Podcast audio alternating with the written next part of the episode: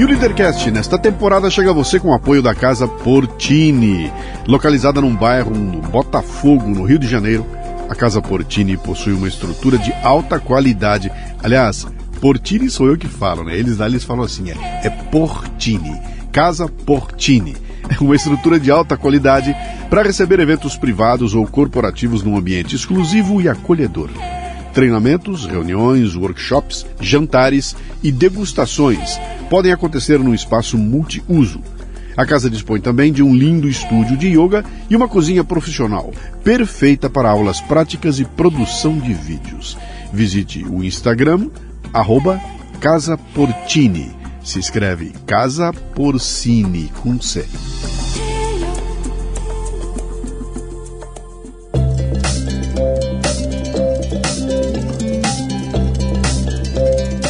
Marca é um conjunto de expectativas, memórias, histórias e relacionamentos. E cabe a você trabalhar para que seus clientes tenham a melhor percepção sobre sua empresa e seus negócios. Bom, eu já sei que com relação aos serviços e produtos você está se garantindo, mas e quanto às memórias e relacionamentos? É aí que a gráfica Viena pode ajudar, com uma seleção de brindes que deixarão sua marca evidente na memória de seus clientes. São agendas, planners, cadernos, cadernetas e muito mais. Brindes originais e personalizados ou um projeto exclusivo, na medida de sua necessidade. Faça o download do catálogo em graficaviena.com.br e grave sua marca no coração e mente de seus clientes. Gráfica Viena, consciência ambiental e qualidade por natureza.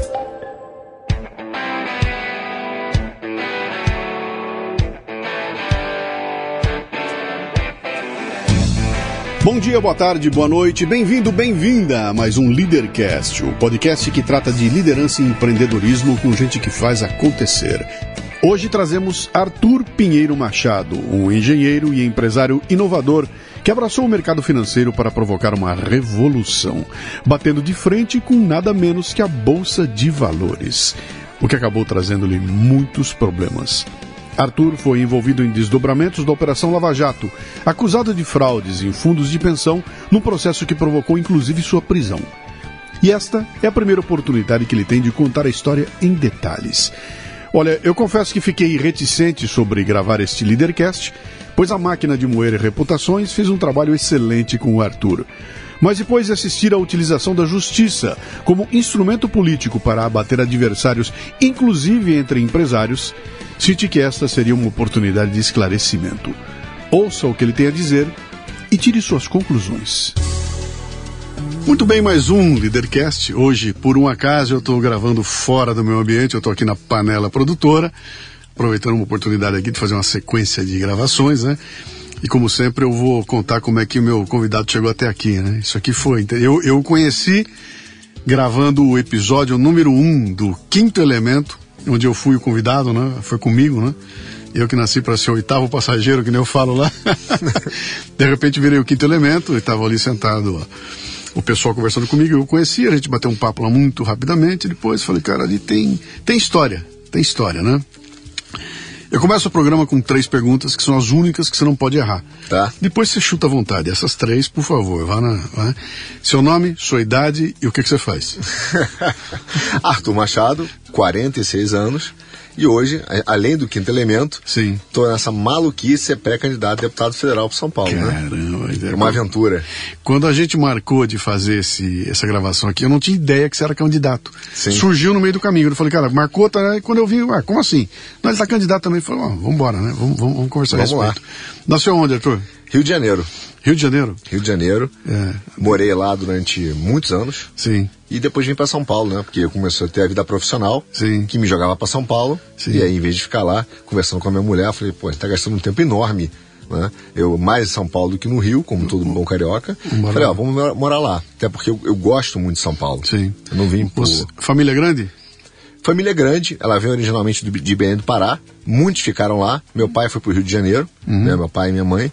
Meu pai era fiscal, né? Funcionário público, minha mãe dona de casa. Morávamos ali muito tempo ali na, na zona sul do Rio de Janeiro. Uhum. Mas a, a- a minha família de maior número ficou em Belém. Mas é bem grande. Tá. Como todo bom paraense, né? Terra, terra boa, cara. Pô, eu tenho uma. Toda vez que eu vou lá. Como, como é que é? Como, como é que, lá tem a, a, é a Casa das 13 Janelas, como é que é? Tem, casa, tem. É, é 13? 7? É 13 ou é 12? Sete, eu não, não é sei quantas são. Mas eu fui lá e lá tive uma experiência muito boa, porque eu entrei ali, tem um restaurante ali. Uhum. E no cardápio dele, ele tem pratos é, é, típicos de vários lugares do Brasil. Então eu fui comer um feijão verde que eu comi em Fortaleza, em Belém, porque estava no meio do prato lá, né? Mas muito legal. É, até fiz um programa. Eu fiz um Café Brasil, cara, uhum. só sobre a cultura do Pará. Pai d'égua sumano. Pai d'égua é sensacional, exatamente. Pai d'égua. Então, lá, lá se fala muito égua. É, né? Eu gosto aí. muito do pato no tucupi, para mim ainda é sensacional. A farinha amarela, que é muito tradicional lá, que é uma farinha que chama de farinha amarela, mas é Sim. mais durinha e tal, que eu gosto muito. Sim. Eu fui lá fazer uma série de eventos, eu estava pelo Brasil afora, eu estava levando comigo o Beto Hora, que é um dos maiores imitadores desse país aqui. O Beto é sensacional, né? E o evento acontecia de noite. Toda vez que eu vou para um lugar típico, eu faço questão de pegar alguém e falar, cara, me leva para comer a comida da região aqui, não tem problema nenhum. E quando eu fui para lá, os caras falaram, eu vou te levar num lugar completamente fora. E levou a gente num boteco, cara, que não tinha nada a ver. Era, era na periferia, alguma coisa assim. Tá. O cara trouxe pra gente comer mussuã, cara, que depois que eu entendi o que era, e aí trouxe o pato com tucupi. Que nem eu, nem o Beto tínhamos comido. E a característica desse prato é que ele usa a tal da. a- como é que chama aquela. aquela É a folha, né? A folha, né? Da- não é da mandioca, mas é uma folha mas que é, é- é Algo parecido assim? com mandioca, que ela é Isso. venenosa. Então você tem Exato. que. é, então ela tem ali. E ela tem um gosto muito particular. E, cara, ela vai adormecendo a língua da gente. E a gente tinha o evento à noite onde o Beto era o apresentador. E nós estamos lá comendo os dois, ela, porque aí, o que tá acontecendo, Beto? Ele, cara, minha língua tá crescendo. Ela fica inchada e você fica dormente Pô, mesmo. cara. Mas é uma delícia a comida. Não, é- a gente adorou aquilo lá, né? Espetacular. Qual era o teu apelido quando era criança? Tuca. Tuca. Tuca. Tuca. De onde vem Tuca? Apelido, né? Não tem. Tuca. não, Que- tenho, não tenho ideia, mas era Que- Tuca. O que, que o Tuca queria ser quando crescesse? Ah, o Tuca, como toda boa criança, já foi de tudo, né? Já quis ser astronauta, quis ser militar, queria realmente ir pro exército durante muito tempo. Uhum. Depois eu fui, decidi que eu queria ser lutador de arte marcial, aí eu fiz karatê mesmo, fui até a faixa marrom. Eu vi uma orelha meio estranha sua aí. Então, a, a estranha não é por causa do karatê, foi pro jiu-jitsu. É, não, essa, essa, essa orelha é de É, jiu-jitsu. jiu-jitsu. Ah, Mas eu tinha esse sonho de ser astronauta, militar. Sim. Você não tinha. Nunca pensei que ia ser empresário, por exemplo. Não Sim. era na minha cabeça. sim. né? A tua família não tinha, não, não é de empresário. Esse, Não. O bichinho do empreendedorismo não estava aí. Não, meu pai era funcionário público, Tá. minha mãe dona de casa. Tá. Meu pai tinha- valorizava muito a questão da educação, então eu realmente falava assim, pô, ler, ler bastante, Uhum. etc. Era um cara muito culto, tá? Quase que um self-made man, Uhum. né? Foi se educando, mas ele é, falava muito a preocupação com a educação. Mas o empresariado, para ele, era uma era um bicho de sete cabeças. Sim. Tanto que depois, quando eu entrei no mercado financeiro, mas muito mais para frente, ele ficou assustado. Ele falou assim: ó, cuidado, essa turma é mercado financeiro. E eu fui trabalhar, o meu primeiro estágio foi no Banco Opportunity, né, que era do Daniel Dantas. Isso foi entre. 90, eu entrei na faculdade em 94, mais ou menos, um pouquinho antes de eu me formar, que foi em 97 e tal. Eu me formei em 98, entrei no Opportunity mais ou menos em 97, fiquei até 2001. Mas ele, o Daniel tinha acabado de quase ser o ministro Collor, né? Naquela, tinha saído aquela aura dele. Sim. E ele falou: cuidado com essa turma, com- quem você vai trabalhar, esse pessoal é perigoso. Então ele tinha uma aversão até esse lado, né? Sim. mais o lado privado, era uma preocupação. O sonho dele é que a gente fosse para o setor público. Teve algum momento que você começou a pender mais para o lado de exatas, de humanas, de eu vou escolher o que eu vou fazer quando, quando me formar? Teve algum momento que. Não, o, o- a, a minha escolha foi, foi bastante, nesse sentido, é, foi bem pequena, pra te falar a verdade. Foi o que me dá mais dinheiro. Eu gostava muito de humanas, Sim. tá? gostava do lado de filosofia, estudo até hoje filosofia, por conta própria, mas eu achava o seguinte, pô, preciso ganhar dinheiro. E naquela época, você estava no final ali do governo, é, quando eu fiz a faculdade, foi em 94, na verdade foi o início do governo Fernando Henrique, é, ele tinha acabado de fazer o RV, aquela crise econômica muito grande, tinha tido um achatamento significativo no salário dos funcionários públicos. Meu pai sentiu muito, eu senti muito na pele, questão de dinheiro, né, falta de grana, Sim. porque tem a perda do poder de compra é real. Então eu falava assim, cara, eu não quero viver assim, depender de. Né, eu sentia que tinha uma, uma, uma asfixia, muito grande. Então eu falei, ó, vou fazer minha faculdade, que foi em 93 isso, né, quando eu, pensando é, no que daria, me daria mais dinheiro. Eu pensei, em 93 eu queria ir né, para o IMITA, Escola Naval, queria ser militar. Mas aí saiu uma reportagem grande no Globo, né, porque eu morava no Rio, com o salário do general hum. até o início da carreira, que era o tenente. Aí eu olhei aquilo e falei, cara, o tenente ganha bem. Pô, vou ser tenente. Mas quando eu olhei o general, falei, pô, a diferença não é grande. Uhum. Falei, não, não dá para mim. E aí eu gostava de matemática, é, também, mas eu olhei entre a carreira de humanas e de exatas, falava assim, cara, engenharia tá, contra tá contratando, engenharia é bem melhor. Então fui fazer engenharia, passei para PUC, fiz engenharia mecânica mas por causa de dinheiro. Tá. Depois me arrependi, né? Me formei em engenharia, mas nunca trabalhei com engenharia. Então, você se formou, pegou um certificado de engenheiro na mão, chegou, pai, tá aqui? Isso, tá aqui, pode sinta orgulho do seu filho. E vou fazer o que da minha vida, cara? Então, eu comecei a trabalhar antes disso, já com engenharia. Né? Eu comecei, na verdade, sim, eu queria, quando eu estava na, na engenharia da PUC, o, eu tive um professor chamado Austin Braga, que está lá até hoje, assinou meu diploma anos depois. Hoje ele é o chefe da engenharia, né, do departamento. E ele é, falou o seguinte: ó, você é muito bom em termodinâmica. Você devia ir morar fora, fazer uma graduação sanduíche, pelo menos. Daí ele foi meu professor de termodinâmica. Ele falou: pô, você vai ser um tremendo engenheiro. E aí eu disse para ele: bom, tudo bem. Comecei a fazer esse processo de ir morar fora, fazer a graduação sanduíche. O que, que aconteceu? Um amigo meu falou: pô, cara, vamos fazer um estágio. Não vai não. Faz um estágio antes. E naquela época no Rio, você tinha duas grandes empresas que contratavam engenheiros, que era a Coca-Cola uhum e a Shell, que era no mesmo prédio, inclusive, ali na, na praia de Botafogo. Aí eu falei, cara, vamos fazer o seguinte, eu, fa eu toparia fazer isso se fosse para Coca-Cola e Shell, vou, vou, mandar os dois e vou preparar, é, de repente, estudar na Alemanha. Comecei a me preparar, fiz alemão 1 na PUC, fiz alemão 2, comecei a me preparar. E aí ele falou, cara, esquece isso. Meu pai disse, e o pai dele era da Petrobras, falou, meu pai disse que você, antes de trabalhar com engenharia, tem que entender de onde vem o dinheiro para bancar o projeto. Vamos fazer estágio no banco. E eu falei, cara, não quero fazer estágio em banco, porque para mim, ser, é, naquela época, era banco era ser bancário. Aí ele pegou o meu currículo e falou: vamos fazer o seguinte, cara, me dá o teu currículo, eu vou levar o meu e o seu em dois bancos que eu conheço, que estão falando aí de banco de investimento. E, pô, você pega o meu currículo e leva é, na Shell, na Coca-Cola. Cara, eu nunca ouvi essa, essa opção de primeiro entender de onde vem o dinheiro, para depois fazer aplicar engenharia, cara. Pois é, essa ideia foi do pai dele. Sim. Que é uma ideia boa, né? Claro. Porque o cara. Né? Claro. Mas aí eu fui, não queria trabalhar em banco. Eu falei, bom, se eu não for para Alemanha, né, eu vou trabalhar na Shell. Porque eu queria trabalhar, eu ia trabalhar com qualquer coisa, você não precisava de dinheiro, uhum. essa é a realidade. Já fazia aquele, aquela bolsa do CNPq de pesquisa científica em física, porque dava ali R$ 1.500 na época, que para mim pagava minhas farras todas com 19, 20 anos. Sim. Bom, fui, entreguei o currículo né, na Shell na Coca-Cola. Nunca fui chamado. O Felipe foi para entrevista na Shell. Entregou meu currículo no Icatu, no Pactual e no Opportunity. Eu fui chamado para as duas entrevistas, o Icatu e o Opportunity. Ele não.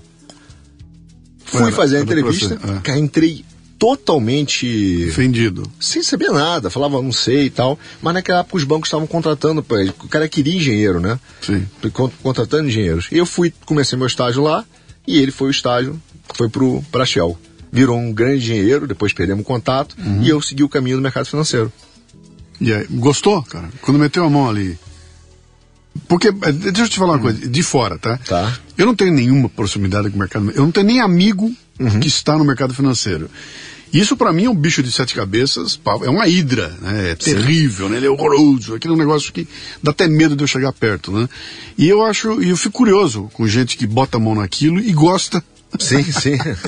e passa a trabalhar aquilo e fala, cara, deve ser um negócio horroroso. Evidentemente, se eu me dedicasse, talvez eu passasse a gostar também, né? Sim.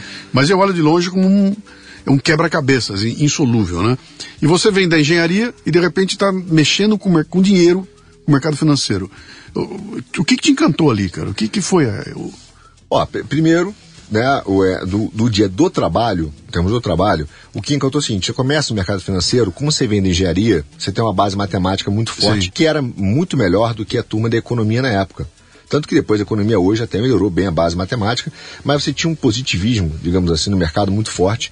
E os modelos matemáticos, principalmente nos Estados Unidos, estavam se desenvolvendo muito. Tá? tá. É, controle de risco, várias coisas. E aí o que acontecia? Eu, como engenheiro, que tinha aprendido cálculo, consegui ver um resultado prático além daquele que a gente via na engenharia. Uhum. Começou a ver modelos de, de matemática avançada aplicados à realidade. Então aquilo ali, primeiro, é, dá um prazer de você ver a realidade, você trabalhar de fato com a, a, modelagem que você aprendeu na faculdade e de forma muito prática naquele minuto, né? Uhum. Porque você está ali com um dinamismo. Isso é muito legal, muito legal. Agora, é, também dá a presunção de que você cons, conseguiria controlar o mundo ou entender o mundo a partir de modelos matemáticos e agora você é o master das finanças. Uhum. Então, até você, a gente estava conversando um pouco mais cedo sobre outras coisas, você deu um exemplo que talvez seja o que melhor descreva o que eu vivi naquele período.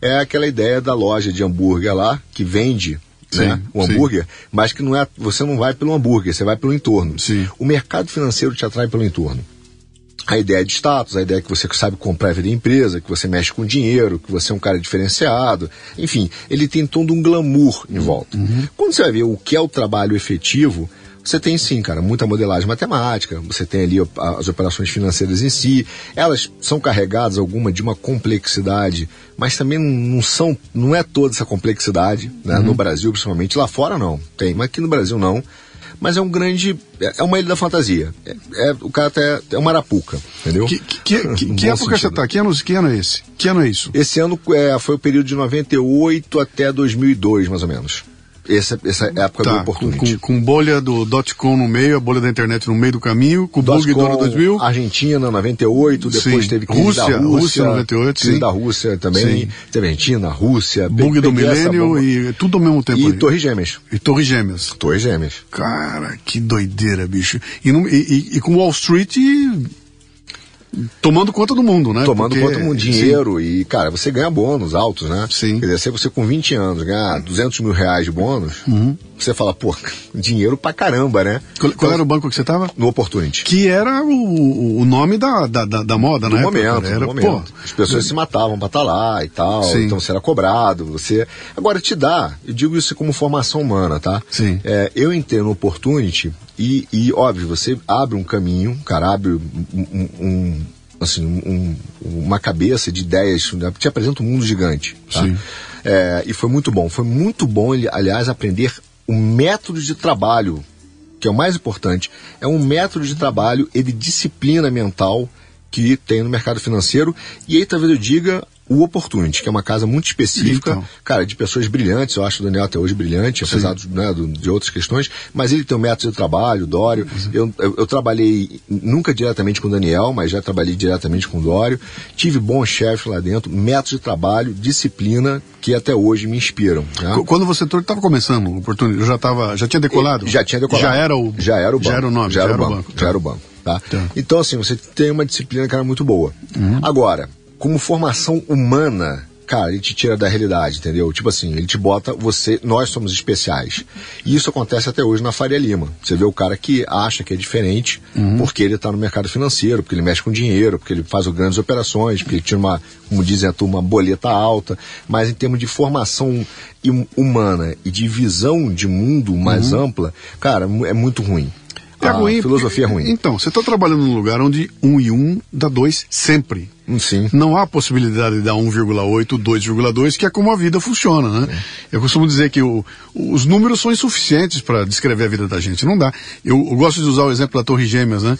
Você fala, pô, do, desse ponto de vista do opportunity, o que, uhum. que é Torre Gêmeas, cara? Duas torres, na verdade, sete prédios, eh, quatro aviões, né? Isso aí. E três mil mortos. Encerrou. Agora vem cá. É só isso? Espera um pouquinho, que isso mudou a maneira de ir e vir no mundo, isso impactou uh, socialmente o mundo que, que o dinheiro não mede. Então, é. o dinheiro só é pouco ali, né? Pra... É, eu diria até o seguinte, Luciano, não é, não é só descrever o mundo, uhum. tá? Em termos matemáticos ou financeiros. É pior do que isso, é descrever pessoas. Sim. Então você tem na prática do dia a dia a ideia de que o cara só é bom se ele tem dinheiro, se ele é ganhador de dinheiro. A Sim. gente usa muito essa expressão, pô, o cara é ganhador de dinheiro. Aí eu brinco, pô, o Marcola também é, né? Então, a gente esquece disso. Mas você tem uma formação humana cara, que é muito prejudicial. Então ele te bota num mundo muito fechado. Por exemplo, ó, cara, é a equipe do banco, é o banco. E, e nesse ponto não é só o opportunity, acho que é o mercado financeiro como um todo, tá? Uhum. É, performance, as pessoas são, são melhores se performarem bem, Sim. se é um desempenho bom. Sim. Então você vive a tua vida. E a meritocracia no, na essência dela, não é isso? Aí que tá porque tem uma falsa é, promessa na história. Uhum. a ideia de que se você realmente trabalhar, a ideia de que o trabalho duro, etc., é puramente ali a, a meritocracia, não é verdade. Sim. Todas essas empresas possuem uma carga enorme de política e politicagem, Sim. tá? De grupos. Então você pode trabalhar muito, cara. Se você não fizer parte de um grupo ali, Sim. se você não for aceito naquele grupo, né? Você- então você tem que tra- trabalhar os dois fatores, o aspecto político Sim. e o técnico. Que entendeu? em qualquer lugar da, do, do- Cara, se tiver um dia cair uma bomba, descer um meteoro aqui, sobrar duas pessoas no mundo, você vai ter que lidar. Vai Política. ter política. Vai ter política. Mas eu digo, o, o- o mercado financeiro te dá a falsa promessa de que é puramente técnico. Trabalhador e- Trabalhador e tal. Não é verdade. Sim. Não é verdade. Mas fala uma coisa, naquela época você já tinha aquele interesse por filosofia, você já estava estudando filosofia? Já estudava mergulhado? ba- já. Então, então você entra num, num- num- É uma situação interessante esse teu perfil. Uhum. Porque você entra num, num mundo. Você sai do mundo da engenharia, entra no mundo do mercado financeiro Uhum. com um embasamento filosófico que é outra parada. Evidentemente que ele vai te ajudar de montão a entender o que está acontecendo ali. Sim. Mas as outras pessoas não têm esse tipo de, de embasamento. E eu falo meio de cadeira, até porque eu venho do mundo automotivo. Né? Então, quase 30 anos no mercado de autopeças como executivo de uma multinacional, né? Tem espaço para filósofo lá dentro, cara. Ali era o seguinte, bicho, escreveu, não leu, o pau comeu, tem que ler o quê? Tem que ler Tom Peters, cara. Tem que ler Peter Drucker. Sim. Não vem, com Kierkegaard aqui, que não cabe aqui dentro, entendeu? Uhum. E de repente aparece alguém que tem esse, esse embasamento, isso, isso ajuda.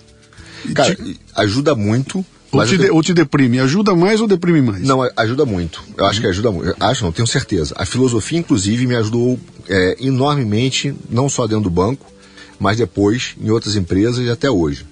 Só que tem um porém, eu tenho que fazer aqui justiça ao banco, né? Sim. Visão. Daniel e Dório, ao contrário do que a gente pensa. O Daniel que você está estudam- falando, o Daniel Dantas. Estudam muita filosofia. Por exemplo, eu, na- eu entrei no Opportunity jovem, 20 e poucos anos, e eu não conhecia, apesar de eu gostar de filosofia, eu nunca tinha dado né, valor, a- né, dedicado, por exemplo, ao Popper, ao Karl Popper, Sim. da lógica da pesquisa científica Sim. e tal. O primeiro livro que eu li do Popper foi no programa de estágio do Opportunity, porque o Opportunity queria que você estudasse filosofia e entendesse né, que os modelos matemáticos exatamente Sim. não são Suficiente. suficientes para descrever a realidade. Legal, legal. E que as análises dos- da- das pessoas estão erradas. A grande ponto, a grande visão do Daniel é dizer o seguinte: ele não procura, ao contrário do que a grande maioria do, do mercado financeiro faz, ele não procura achar as respostas certas. Ele entende o seguinte: as pessoas pensam de forma errada, entendem mal a realidade. O que a gente tem que vai ganhar dinheiro é quando a realidade se apresenta de um jeito, as pessoas pensam a realidade de forma deformada e elas, em algum momento, né, irão é, julgar de forma equivocada a realidade. E isso vai gerar duas possibilidades. Ou elas vão colocar os ativos, os preços das coisas subavaliadas ou sobreavaliadas. Ele tem uma certeza, nunca estarão no preço certo.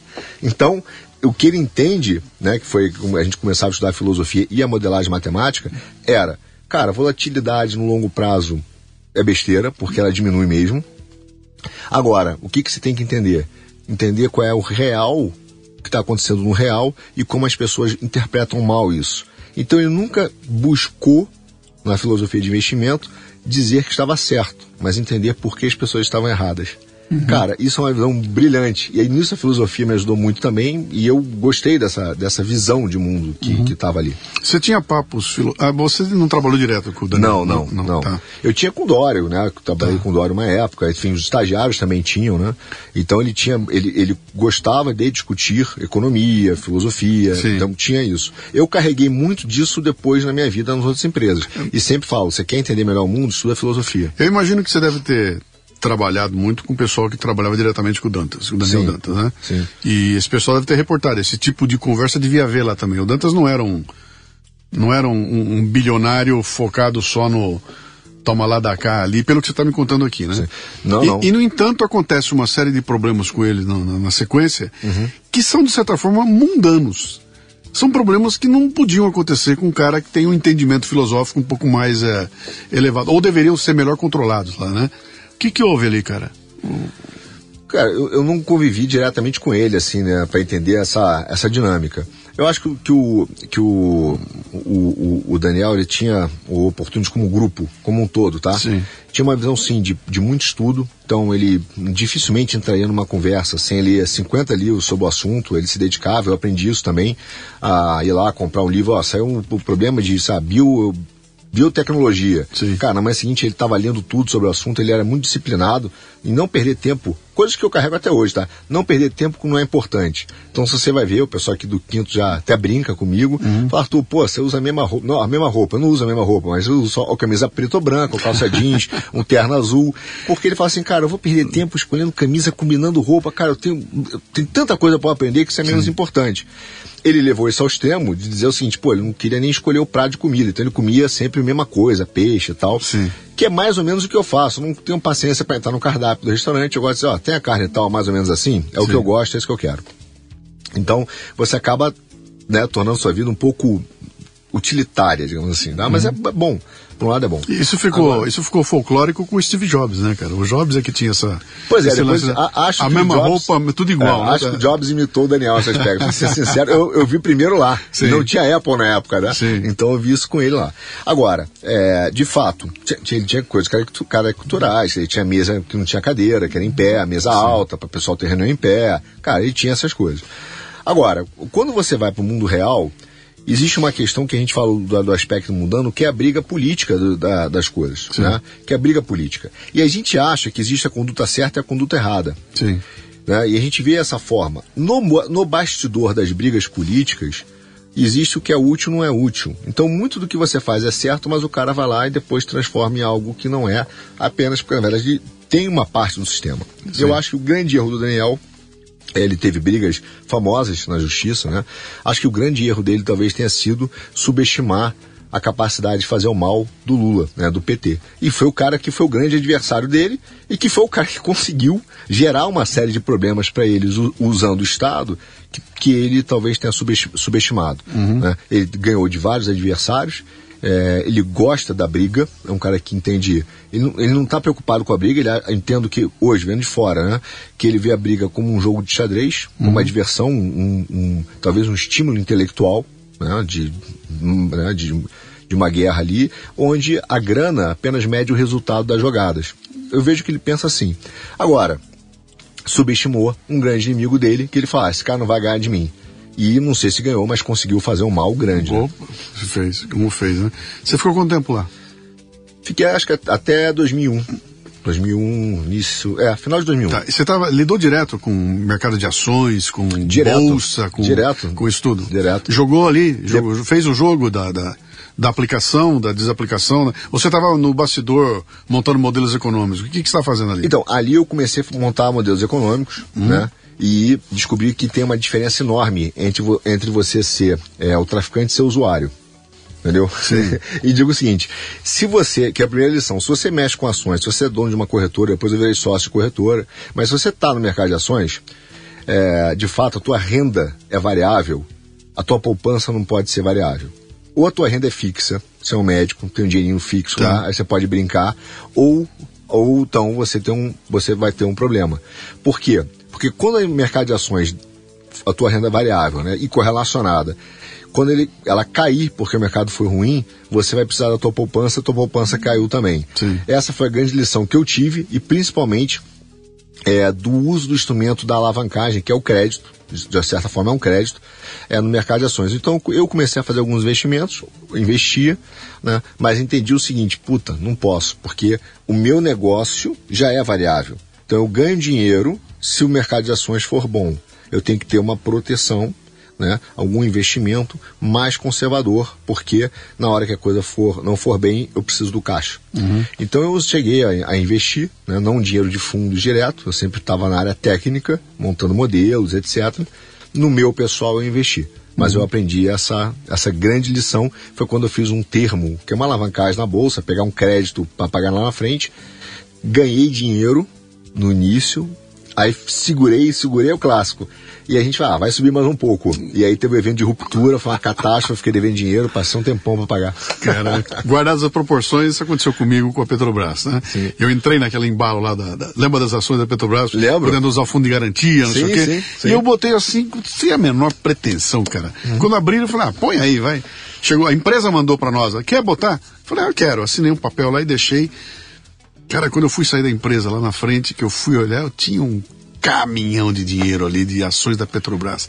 Eu falei, pô, que legal. Aí comecei a fazer o processo de retirada desse dinheiro, porque eu ia partir para outra coisa, né? Esse processo levou, levou 30 dias.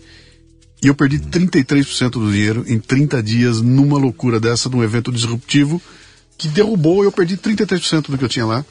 Só na espera burocrática do, do da, da, retirada ser processada, cara. Que, que, cara, tem, tem que ter. Sim tem que ter. Tem que ter coração para lidar com um negócio desse, cara. É, tem, tem, que ter coração, tem que ter planejamento. Eu acho que não é, não é de fato para todo mundo. A volatilidade, cara, é muito alta uhum. no mercado em geral. E você tem que, é, tem que ter uma visão de muito longo prazo. Uhum. E a verdade é o seguinte: quando você investe numa empresa como sócio minoritário, é, e eu gosto do mercado de ações, mas a gente tem que entender isso diretamente, você não investe via fundo, você está ali operando, etc., ou, tá, ou, ou investiu, você tem um, um, um, um verdade, um ativo um investimento que não está sob o seu controle. Sim. É diferente do seu bar, entendeu? Sim. Ou da sua pequena empresa. Está sob o meu controle. O cara pensa que diz, não, mas pô, mesmo na sua empresa tem eventos exógenos que vão, vão, né, vão, vão, vão prejudicar e tal. Mas você não tem essa questão da volatilidade diária, da marcação a mercado, que é muito dura. Ela tem um fator psicológico que é complexo, entendeu? Do tô rico, tô pobre. Sim. Você ter esse desprendimento de dizer, ah, cara, eu vou botar lá e não vou olhar, é muito difícil, né? É, é, requer uma disciplina psicológica Sim. Que não é para todos. Até porque virou modinha, né? De um tempo para cá virou modinha. Uhum. Eu vejo toda hora aparece para mim lá uma, uma proposta de virar um day trader e ficar milionário em três dias. Sim. Como se fosse a coisa mais simples do mundo lidar com, é. essa, com esse jogo, é. né? Isso é cassino, né, cara? É, então, o, olha só, o mercado de ações, se ele fosse realmente um mercado pulverizado no Brasil, Sim. se ele tivesse realmente dinamismo, fosse um mercado grande, é, ele não teria tanta volatilidade assim. O grande problema é que ele é um clube, ele é uma armadilha. Hoje a bolsa de valores, do jeito que ela é estruturada, Sim. ela é uma armadilha. Então ela, ela, realmente ali, de fato, você acha que pô, está investindo, não está. Existe um outro fenômeno que é problemático, que é o seguinte: é, teve uma época, uma onda no Brasil que por causa do desemprego qualificado que eu chamo, quer dizer, o cara que é bom, mas não consegue arrumar emprego, muita gente virou corretor de imóvel. Sim. Teve uma onda é, que inundou as pessoas de corretor de imóvel. É, a margem caiu, é um negócio mais difícil, inundou, quer dizer, meio que criou essa, essa, essa atendeu essa demanda por corretores, e aí o mercado ficou muito ofertado. O mercado de ações, com a figura do agente autônomo de investimento e do curso online, do day trader, do cara de ensinar a ganhar dinheiro, as corretoras investiram muito nisso para tentar atrair as pessoas para o mercado. E o, a questão é que muita gente virou agente autônomo de investimento e resolveu dar curso e dica de investimento sem de fato estar tá ali no conhecer o negócio. Virou uma indústria para gerar emprego e comissão. Uhum. E onde vem a maior parte da grana? Se você olhar o Brasil hoje, onde as corretoras ganham dinheiro, onde a turma ganha dinheiro, não é te ensinando de verdade a investir. É te ensinando a investir, mas te ensinando depois, te dando crédito. Então, ele, você começa com um investimento, aí você fala, pô, ganhei. Mas você botou mil reais, pô, ganhou pô, 100%. Quanto você ganhou? Pô, ganhei mil reais. Uhum. Então não vai mudar a tua vida.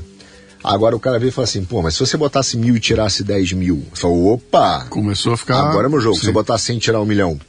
Então aquele investimento que era 100 mil, virou o quê? A margem, que é os 10%, num milhão.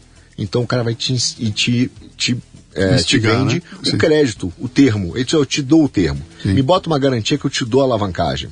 E onde ele ganha dinheiro? De fato, na taxa de juro ou na, na corretagem, porque a corretagem é gerada em cima do crédito como um todo. Né?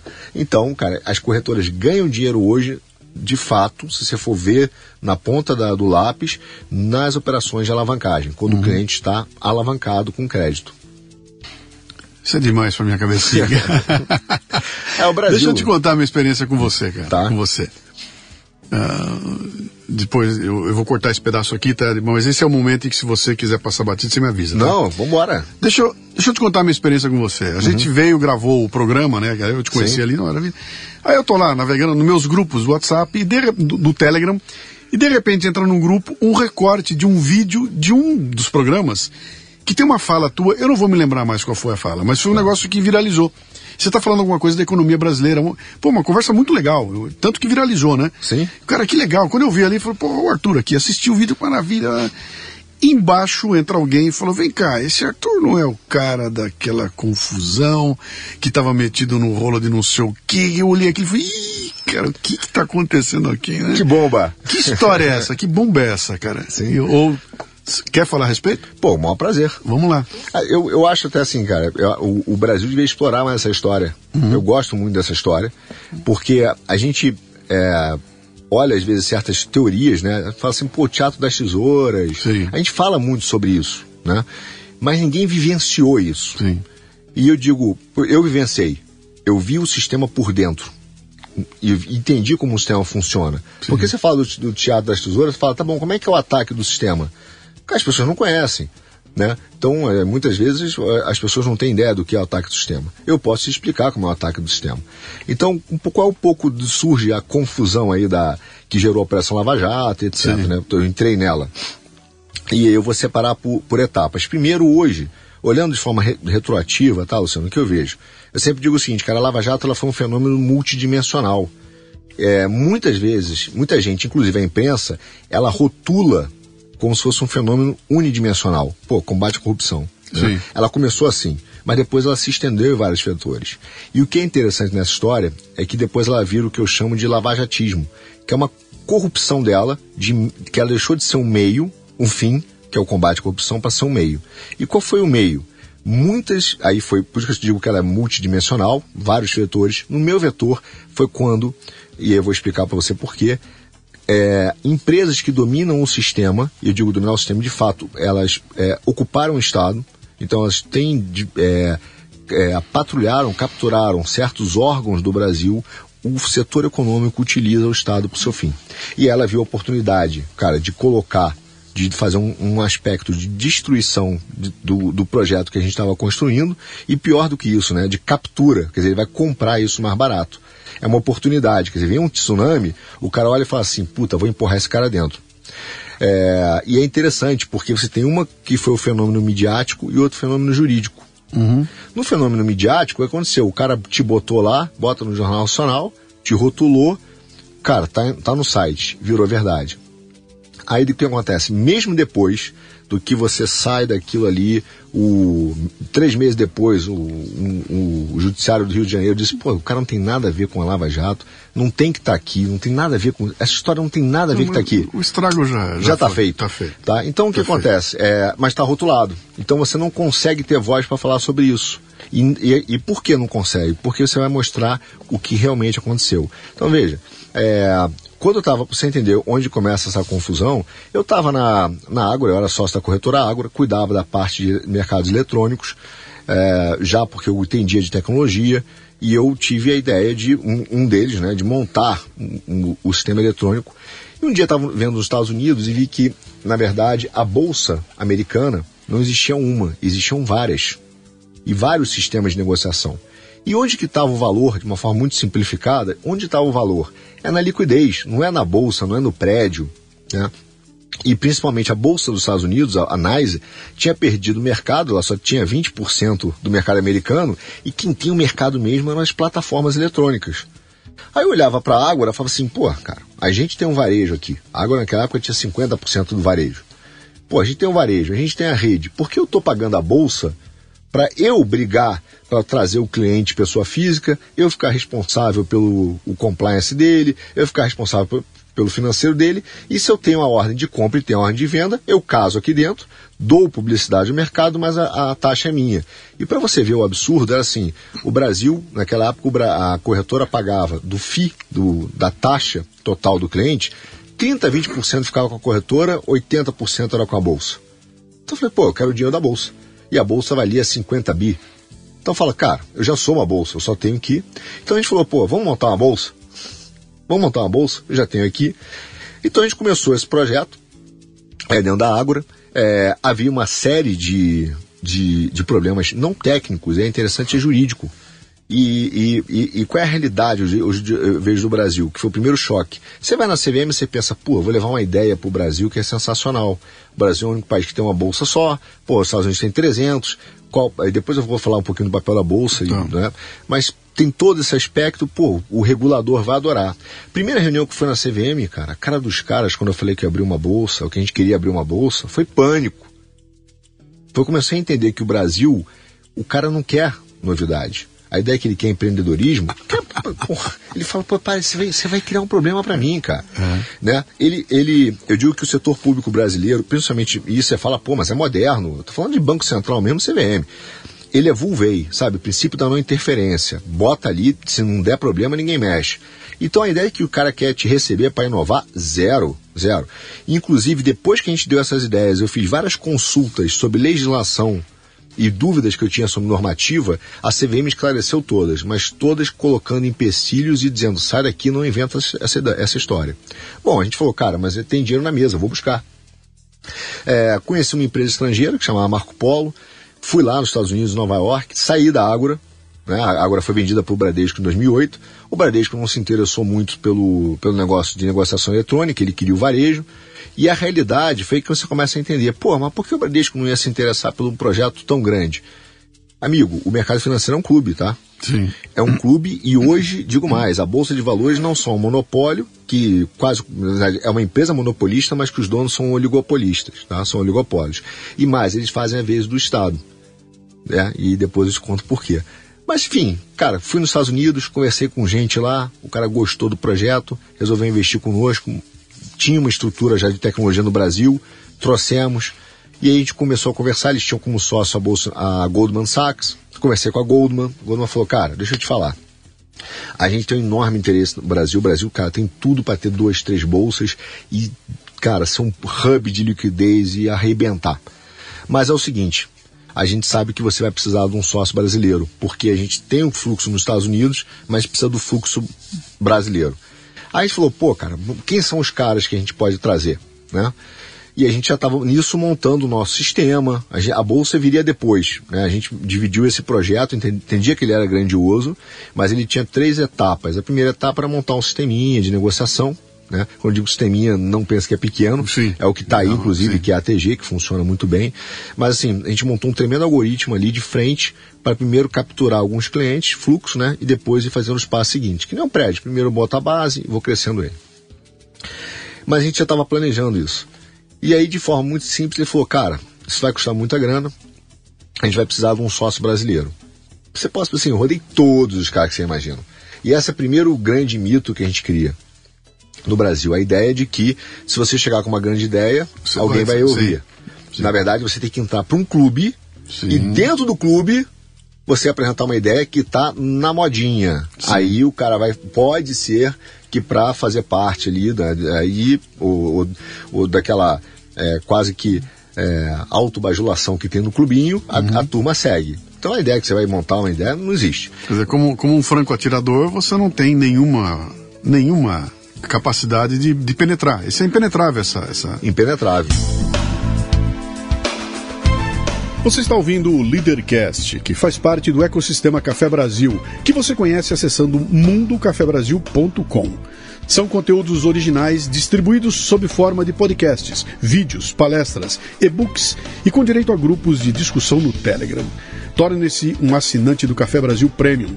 Através do site ou pelos aplicativos para iOS e Android, você pratica uma espécie de MLA, Master Life Administration, recebendo conteúdo pertinente, de aplicação prática e imediata que agrega valor ao seu tempo de vida. Repetindo, mundocafebrasil.com. eu estava pensando aqui que talvez fosse uma questão de legislação e tudo mais. Não é. Não é. Não havia uma lei que te impedisse de, de criar a tua bolsa ali. É, na, na, verdade, o que, é, o que acontece? Esse é o problema do Brasil. A grande, a grande pilantragem do Brasil é o seguinte: não tem uma lei que permita, mas não tem a lei que autorize. Que sim. Então ele te bota sempre no limbo jurídico, na área cinzenta, em tudo. Então ele não é nem claro que sim, nem claro que não, e você fala, bom, talvez ele fala, não sei. Então é o problema, você fica e fala assim, cara, é, é como se você para tirar a sua carteira de identidade, você precisava do CPF, do CPF você precisa tirar a identidade. Você uhum. fica num looping jurídico, tá? Então, assim, é, o, o, e, e não é só jurídico.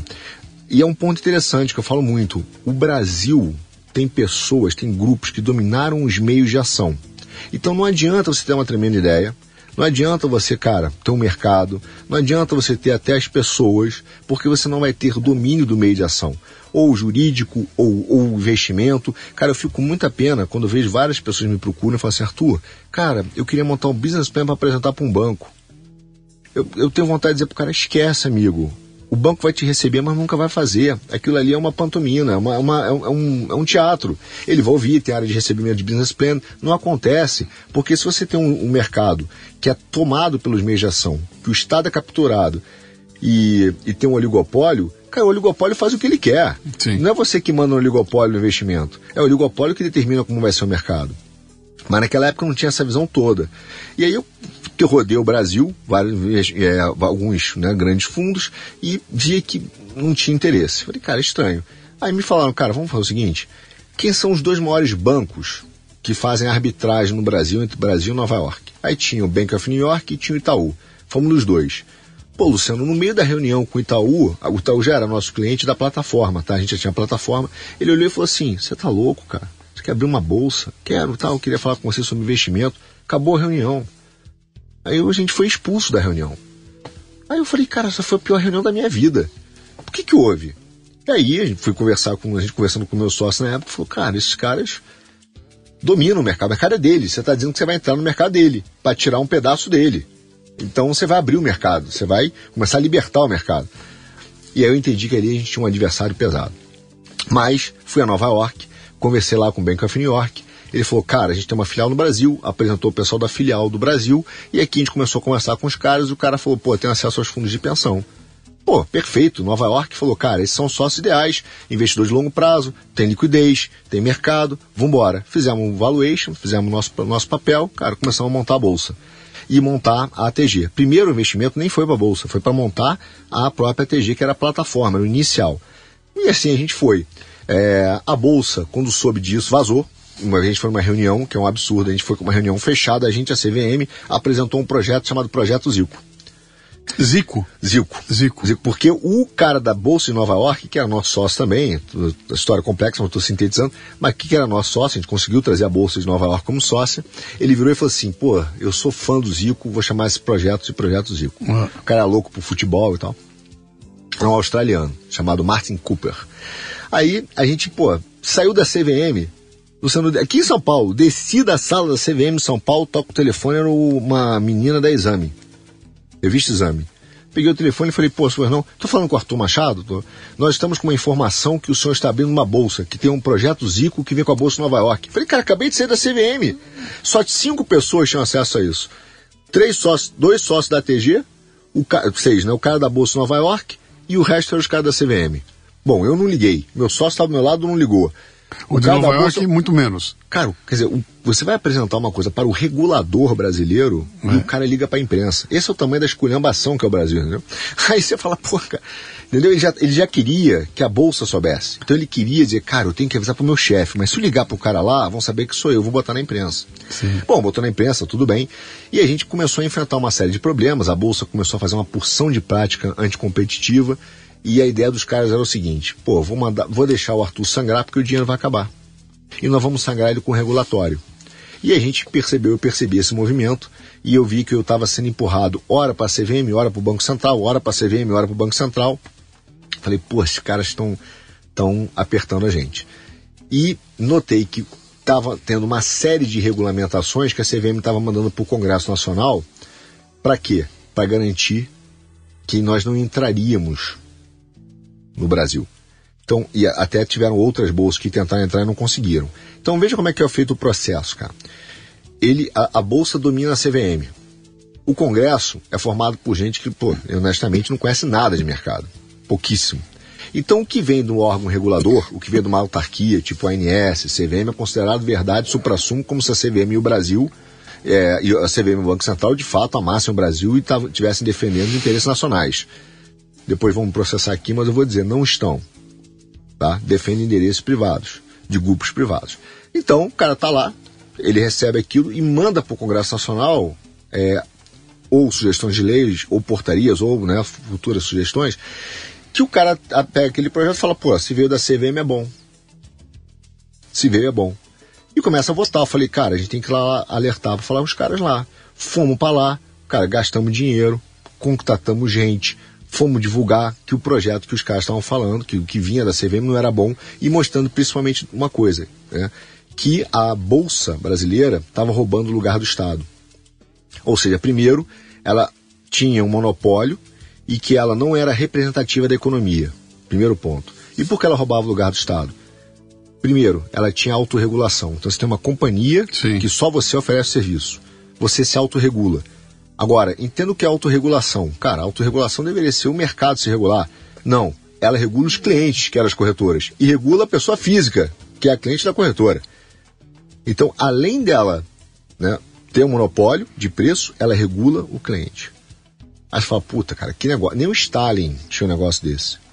Agora eu vou te dar o grande, o grande ponto. Não só ela regula o cliente, mas as empresas de capital aberto que estão lá dentro, ela criou uma, um setor de arbitragem que sai do judiciário.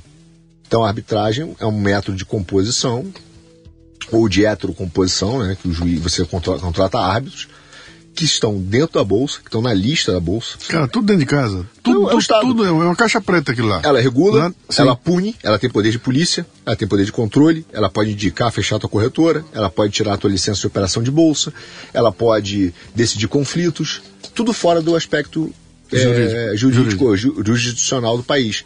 Porra, puta business. Ela faz às vezes do Estado né? E ela controla economicamente. Agora você fala assim, Porto, mas qual o problema disso? Além da bolsa, né, ter lucro, você tem que pensar que a bolsa que faz é um clube que autoriza quem são os bilionários do país. Como é que você tem acesso ao dinheiro estrangeiro da Goldman Sachs?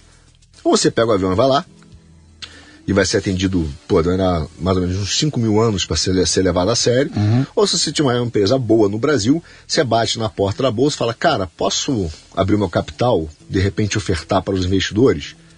Quem tem a porta de a chave para dizer entra ou não entra? São os caras. Sim. Então a gente dá acesso ao dinheiro nacional, a gente dá acesso ao dinheiro internacional, é o cara que decide quem são os bilionários do país. Agora, ela deveria ser uma instituição né, é, desenvolvimentista, ou seja, ela deveria distribuir recursos para pequenas e médias empresas. Ela é uma instituição extrativista. Se você olhar o que ela faz, ela pega a poupança dos pequenos investidores, concentra em duas, três corretoras, tem um monopólio que ela cobra caro, e hoje o Brasil tem, sei lá, 60, 70 empresas no máximo que tem liquidez. O resto deve ter mais 300, talvez um pouco mais hoje, 300, 400 de capital aberto, tá? Somente 300 empresas mais 70 tem liquidez em três corretoras. Então ela não está desenvolvendo o mercado, ela está extraindo dinheiro do mercado. É uma empresa rentista. Uhum. Então ela é uma corrupção do que deveria ser. Um puta poder político. Cara, eu estava morto ali. Até que eu tive uma ideia brilhante, cara, que foi o nosso grande problema. A minha ideia brilhante foi o seguinte, cara, isso aí é, é, é anticoncorrencial, vou no CAD. Eu vou no CAD. Sim. O único lugar que a Bolsa não tinha pensado, puta, era o CAD. E por que eu falo do Teatro das Tesouras? Porque a Bolsa ali ela estava dominada pelos, pelos bancos e ela era tucana. O, C, o CFO na época, e é, eu vou falar porque ele acabou de falecer, então é, de fato sou, né, respeito aí a, as questões, mas ele era o Eduardo Guardia, que tinha sido do PSDB e estava ali como CFO, que era o diretor financeiro da Bolsa. A Bolsa carimbou na Tucana. Armínio Fraga, presidente do Conselho de Administração, que tinha sido ministro. Aquilo ali é o clubão, amigo. Né? É o clube. Bom, o cara com poder enorme não tinha visto o CAD. Cara, entramos no CAD, pegamos uma relatora competente. Ela falou: Cara, isso aqui é, prática anticoncorrencial. Os caras estão fazendo prática anticoncorrência para você não entrar. Começou a investigar e apertar, apertar, apertar, apertar. Cara, a gente falou: Cara, a gente vai ganhar. Aí ela começou a fazer alguns movimentos de mercado, foi forçada, chegou lá e falou: Puta, eu quero fazer um acordo. Que, que ano era isso? Isso já era 2000 e... Quando eu entrei no CAD, acho que foi 16, 17. Tá. tá? Não, entrei antes no CAD, 2016. 15, 16. Mais ou Ok. menos 15, 16. Com a Lava Jato, a milhão. A milhão, mas até aí, Tá. pô, o problema não é meu. Mas aí eu vou te falar que são duas coisas paralelas. Sim. A bolsa lá, tocando, tucanona, tá? 2014, 15, bolsa tucana, pá, a mil por hora. E a gente, cara, enfrentando a CAD. E começamos a ganhar do cara no CAD. A gente sentiu a gente vai ganhar. Ela começou a buscar uma composição. O CAD tomou uma medida que foi boa pra gente, mas eu discordo. Ela falou assim, ó, só vou deixar você fazer o que você quer, que ela queria comprar a CETIP na época, se você, pô, sentar com a TG e fizer uma composição de abertura de mercado e decidiu que isso tinha que ser feito via uma arbitragem. Aí a bolsa assinou, vamos conversar na arbitragem. Beleza, quebramos o monopólio. Começamos a mostrar assim, quebrei o monopólio, eu, garoto da classe média baixa do Rio de Janeiro, né? Porra, quebrei o monopólio da bolsa. Achei que ia sair ileso dessa brincadeira. Falei, pô, um monopólio de 40, 50 bi na época que hoje vale 100. Bom, cara, começamos a ir indo bem e a gente lá.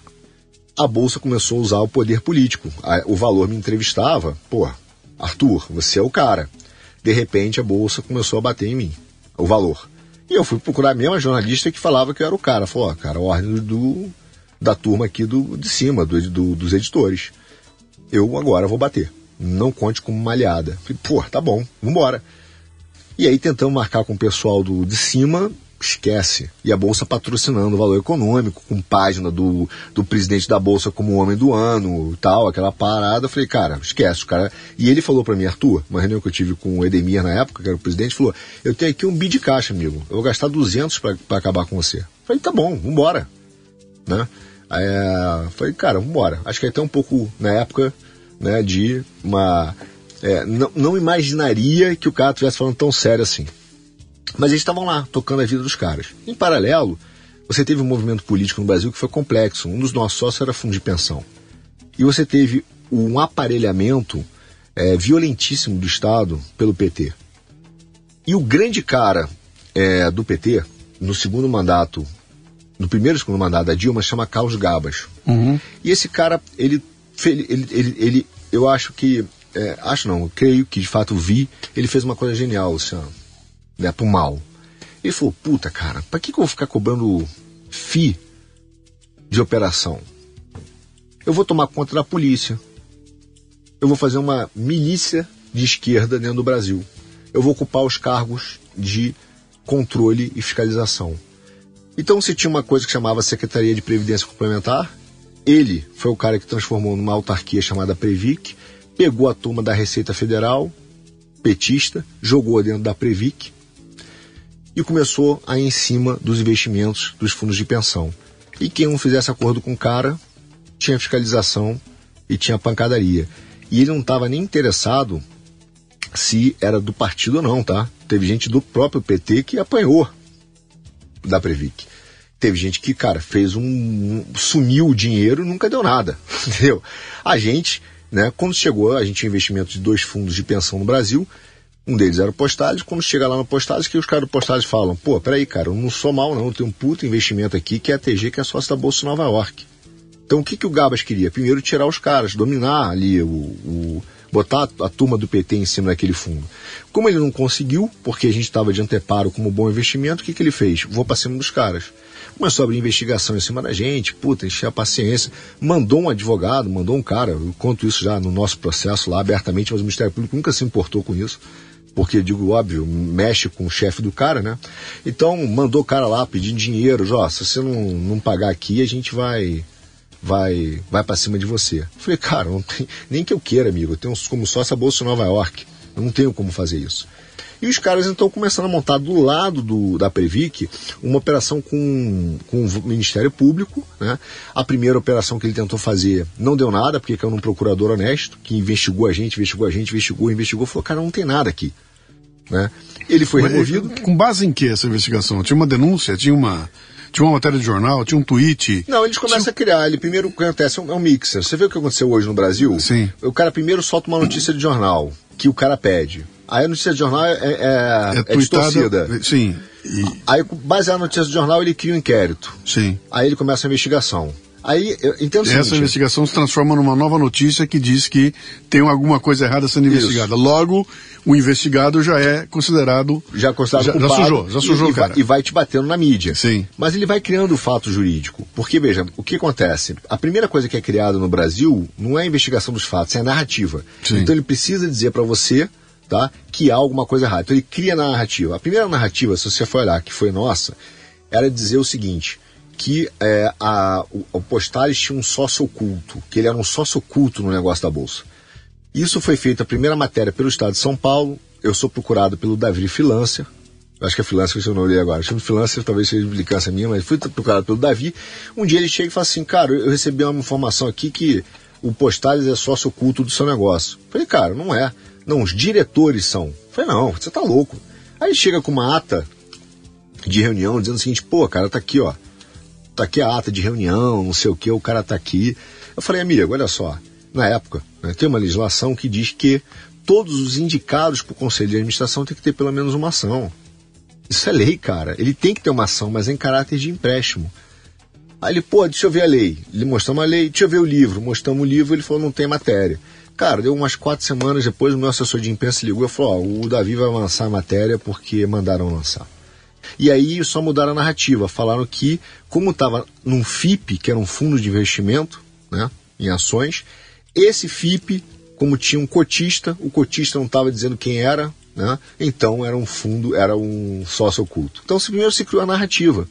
E a partir de narrativas de que a empresa é, pô, tinha um valor futuro, então ela não valia nada, se criou a narrativa, aí se, se buscam né, fatos que para tentar comprovar uma narrativa prévia. Sim. Então você não analisa fatos, você basicamente, basicamente seleciona pedaços, fragmentos. Cherry picking. É, Foi, isso, foi isso que foi feito. Foi Mas quando você fala, quando você fala dessa coisa de ser o sócio oculto, alguém que quisesse descobrir se tinha ou não, teria meios de chegar. Tava claro, tava Cotista publicado. fundo, tá publicado, e é no postado, você é sócio do. tá lá no balanço dele, eu investi tantos milhões no fundo e tal. Mas são narrativas. Sim. Até que o dia, de novo, é, ele tenta o procurador diz que não tem nada, uma investigação, fica um tempão, isso vai rodando, vai rodando, e aí um cara é, não ia dar em nada. Eles abrem então um inquérito no Rio de Janeiro, baseado na, num, numa, num depoimento de um ex-sócio, né, que a gente tinha, que tinha outros negócios, e ele vira e fala assim: ele estava enrolado, ele sim estava enrolado na Lava Jato, ele tinha problemas nas empresas dele, e ele virou e falou assim: puta, cara, isso aqui tudo na verdade é do Arthur, e isso aqui é pagamento de propina, e é isso aqui. E foi para político e é baseado único exclusivamente na, na, na opinião de um, de um e depois de um outro delator, é, que é o cara, né, são dois caras, ele vai lá e faz uma operação gigante e tá lá a gente no Jornal Nacional, cacete a quatro, vai em cana, aquela pancadaria, maremoto, etc. Duas empresas quebraram, pessoas foram mandadas embora porque tem bloqueio de caixa e tal. O processo, que é o processo da- específico da Lava Jato, me lembrou muito um livro que você comentou sobre a violação da mente, se lembra? Sim, sim, sim. Eu li, eu vi, porque você tem as três coisas lá dentro, você tem a isolar o alvo, você tem a retirada da esperança e você tem a pressão constante. E é o seguinte, cara, o cara vai lá e fala, meu amigo, isso tudo pode acabar com você, basta você confirmar que isso aqui ou envolveu uma outra pessoa. E aí que eu disse, cara, várias vezes pro procurador, eu tive com eles no Rio, eu falei, cara, eu não vou envolver uma pessoa, eu não vou dizer, porque isso não aconteceu, cara, eu não vou destruir famílias assim. E o cara te ameaça, pô, tu vai ficar aqui para sempre, é o que tá acontecendo em Curitiba. E eu falava, tudo bem, cara, eu tenho fé em Deus e vou nessa. E fui ir, né? E, quer dizer, realmente Deus agiu, né? A pessoa bota a culpa no Supremo, mas já na segunda, na primeira, na segunda instância ali, do, é, com meses, o cara falou, não tem nada a ver, jogou o processo para Brasília e hoje ele está suspenso, acredite, sabe por falta de quê? Falta de prova porque não tem crime.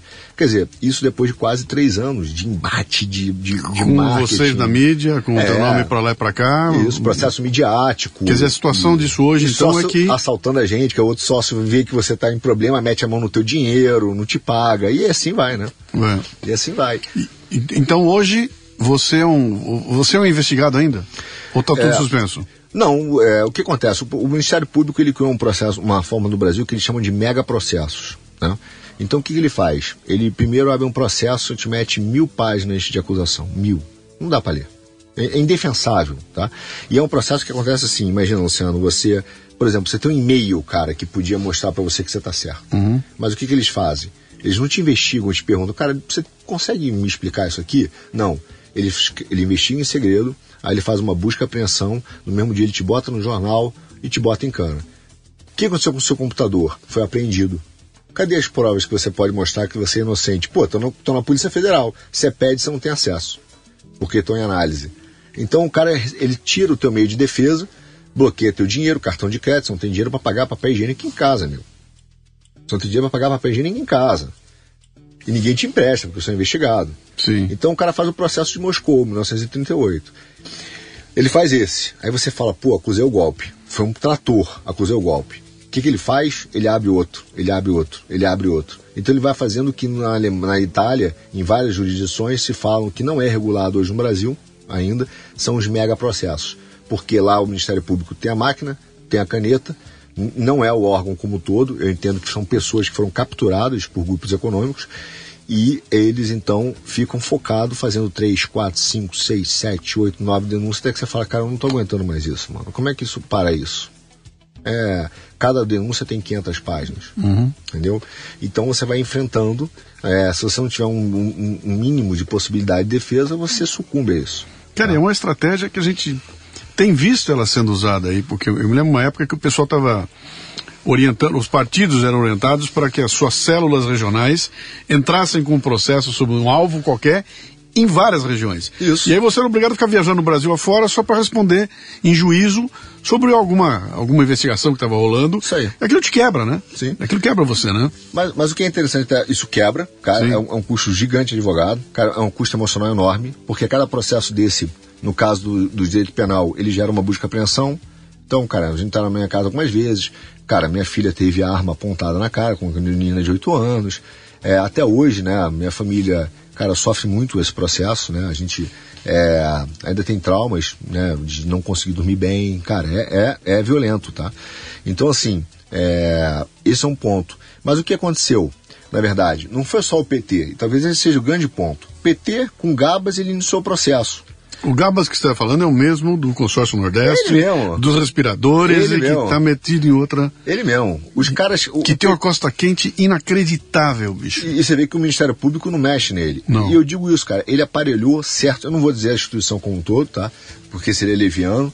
É, entendo até que tem bons procuradores, sim, mas ele aparelhou o Ministério Público no Brasil e esse é o problema do PT. Se as pessoas pensam na questão da corrupção, cara, isso é uma ponta no iceberg. Sim. O problema é o nível de aparelhamento que se fez dentro das instituições a ponto de você acreditar que o Estado está realmente trabalhando para o Brasil e não trabalhando para um partido. Sim. Então, nesse caso, o que você vê? Você vê um aparelhamento ali do PT, mas a gente conseguiu segurar na justiça antes da operação. O ponto que eu, que eu digo que foi o grande pacto nazi-soviético na minha vida, e que fala assim, cara, eu não sei porque isso aconteceu, um dia acho que Deus vai me explicar, né? Mas assim, que foi o pacto nazi-soviético, foi porque você tinha um PT aqui, aí Dilma caiu. Quando Dilma caiu, eu falei, puta, cara, os caras vão embora, graças ao bom Deus, os caras vão embora. Mas o que, que vem do outro lado? Aí vem o Temer. O Temer pega o Meirelles, pum, ministro, né? Meirelles consolida no Brasil um grande czarismo. Tá? Ele pega tudo que é cheiro de economia bota debaixo dele. Pega a Previc, que estava no Ministério da Previdência, acaba, faz uma reforma, bota tudo debaixo dele. O Ministério da Economia hoje é um grande czar, manda mais do que o presidente da República. Tá? Ele, cara, ele tem a economia do, do, do Brasil na mão, mas não é só a economia, são as empresas do setor financeiro, são as autarquias, são as áreas de controle, são áreas legislativas. Cara, ele tem um poder exacerbado.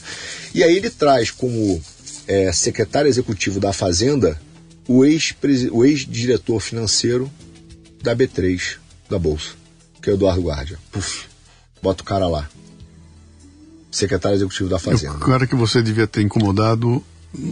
quebrou o monopólio. Sim. Então o cara, e inclusive ele tentou, dentro do CAD, né, atuar para acalmar o processo, porque ainda por cima tinha isso, tinha uma briga histórica na, ainda no Brasil, que o CAD ele é metade do Ministério da Justiça, metade da Economia.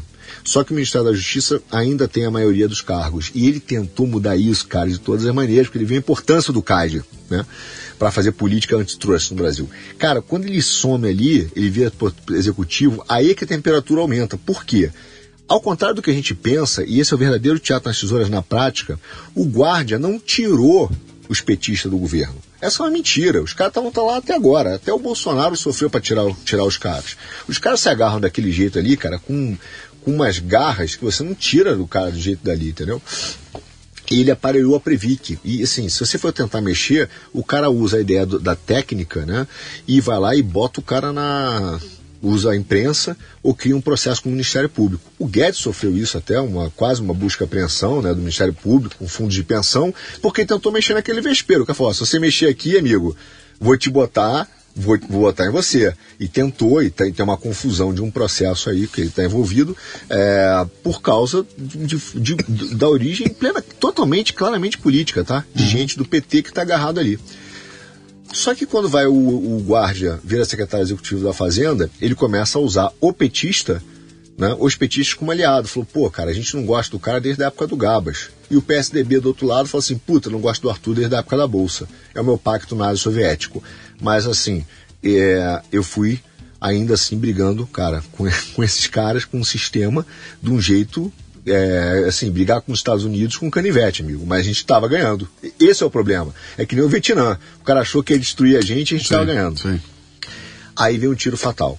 Essa operação que começa como um todo, que foi a Rizoma no Rio de Janeiro, ela só acontece depois ela estava sendo investigada lá, não tinha fatos comprobatórios, não tinha nada, mas existiu a, a fagulha política. Qual foi ela?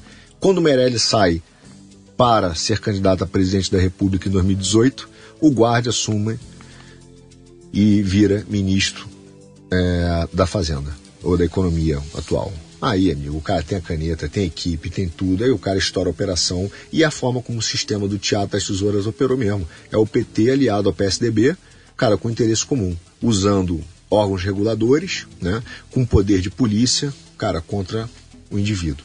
E aí você vê a fragilidade do sistema jurídico brasileiro. Uhum. Você fala assim, não tem o que, não tem o que me proteger, irmão. Não tem o que me proteja. Se, a, a grande realidade é a seguinte, minha visão hoje, as autarquias brasileiras são capturadas, parte dos órgãos acusadores do Ministério Público é capturado, segunda instância, aí você começa a ter cara, um ar, segunda, terceira e quarta instância do judiciário, se ainda tem a tentativa de ter algum direito, entendeu? Mas é pancada, porque nem todos existem correntes de pensamento, existem hoje juízes, né, cara, estão ideologicamente né, enviesados. Então você não tem o direito de defesa no Brasil. Quer dizer, a gente, a gente voltou para o começo da nossa conversa aqui, cara. A gente uhum. voltou para aquele clubinho Sim. E se você não tiver no clubinho, sai. Não, não tem por onde ir. Não tem, e nós estamos nessa situação que está hoje aí, onde você está questionando o, o, até onde eu podia chegar, cara, era no STF. Sim. Lá a justiça será feita, né? Sim. E nós estamos questionando isso agora. Pô, não sendo feita lá, eu corro para onde, cara? Não... É, eu, eu acho que pelo menos assim, parte do judiciário, no início, você tem assim, você, você tem uma divisão clara do judiciário, né? Sim. Teve gente que falou assim, cara, a gente não é político não tem que se meter nisso. A gente tem que ter o direito puro e simples de olhar as coisas como são. Sim. Mas teve um movimento de massa, tá? Eu acho que o grande problema assim, Luciano, porque, porque eu acho que parte do judiciário se é, cedeu, digamos assim, né, a, a, a, certos movimentos como o lavajatismo e porque parte enfrentou. Não entendo que foi por causa da corrupção ou da manutenção do sistema. Essa desculpa é pequena. É, eu, eu separo esse evento em dois. Primeiro, é, o judiciário se assustou no Brasil com uma polarização que hoje dizem que é política, mas ela não é política. Polarização política sempre teve, pô. Teve no Rio de Janeiro, Brizola Moreira Franco, aqui em São Paulo. E, de certa Maluf, forma, ela, ela, ela, é até necessária, ela é produtiva, Isso. ela cria. Ó. Eu, vamos para. Vamos explicar o Brasil, vai. Você pega o futebol. Isso aqui é coisa mais polarizada do que futebol, cara, né? Quando você tem. Eu costumo dizer, o Corinthians só é o que é porque tem o Palmeiras. Sim, Se você tirar, eliminar o Palmeiras, cara, o Corinthians fica pobre. Ele empobrece, né? Então, polarização em si não é ruim. Não é. É o fato dela existir, está aí, faz parte do processo. E ela sempre teve. Sim. Não é essa polarização que assustou a, a, a, política e o judiciário no Brasil. Sim. Foi uma polarização diferente, que foi a polarização mundial que se deu entre um povo que não reconhece mais as instituições. A grande briga que você vê no Trump a grande briga que você vê no Brasil Sim. é de uma parte da população que não se vê representada pelo Estado e está contra o establishment. E esse movimento é que assusta o cara, que você fala, putz, isso é uma revolução francesa, os caras brigarem embaixo se é PT, PSDB, se é, se é Bolsonaro, se é Lula, pro cara não tá nem aí. Mas uhum. quando você tem um movimento de povo dizendo o establishment ou as instituições não são mais representativas do meu dia a dia e, portanto, você perdeu aquela confiança prévia Sim. que é necessária à instituição, ela, e, aí ela tá a ponto E de aí cair. você elege um cara fora do clubinho. Eleger um cara fora do Lá clubinho. nos Estados Unidos e, E aqui? outro aqui. É. Aí o clubinho se assustou. Aí tem uma, aí tem uma divisão. Né? Aí um, ju- um juiz fala assim: puta, cara, vamos entregar a cabeça de uns caras aqui, não importa se esse cara é inocente, se esse cara é culpado, porque eu tenho que preservar o sistema. Alguns cederam e botaram a bandeira da corrupção, dizendo, não, a gente precisa limpar o Brasil e tal, e simplesmente pegaram a Constituição brasileira e rasgaram em termos de defesa. Erro nosso da direita. Nós aplaudimos isso o fim do dia de defesa. E hoje nós enfrentamos isso em vários ecos desse movimento e a gente fala, pô, e o devido processo legal? Um devido processo legal que muitas vezes nós dissemos, pô, não cumpras. O importante é eliminar o inimigo. Uhum. Isso hoje é utilizado contra a gente. Né? E é onde muitos se amparam. Então a importância de você ter uma Constituição que seja respeitada é para isso. É para você, cara, na hora que você está batendo, ter regra, na hora que você está apanhando, ter regra sim, também, né? claro, claro. Então, mas o problema para mim foi esse. Alguns juízes se assustaram e falaram assim, cara, entrega a cabeça de quem for. Só que o cara viu o seguinte, cara, o cara não está preocupado com a quantidade de ovelha que eu vou entregar no sacrifício. Eles querem um pastor. Então, se eu entregar 100, o nego vai dizer, me dá mais 100, me dá mais 100. Aí falaram, pô, vamos cancelar a morte das ovelhas. Sim. Então, uma parte, e é um problema, né? Porque uma parte desse judiciário, e como eu disse no início, eu entendo que é um movimento multidimensional, cara, ele não separou o joio do trigo. Né? Eu comecei a, ter o meu processo vitorioso quatro meses antes, do, quatro meses depois do negócio, quer dizer, há quatro anos e meio atrás. E é, outros não. Mas aí começou a ter o, pô, anula tudo. Então você tem um problema grave da- de entender realmente o que é o jogo do trigo, o que é cada caso. né? Virou tudo um rótulo, um grande pacote. Mas parte do judiciário se assustou. E parte do judiciário virou e falou assim: não, cara, a gente não é político. A gente está aqui para preservar certos direitos que a gente está olhando para um país. E eu preciso, cara, aí sim, de fundamentos jurídicos que sejam atemporais. O devido processo legal é um deles, o direito à defesa é um deles. Então, é, a- entendo que foi, foi uma própria divisão ideológica que ainda está mal resolvida no Brasil. Sim. Há uma desordem legal ainda.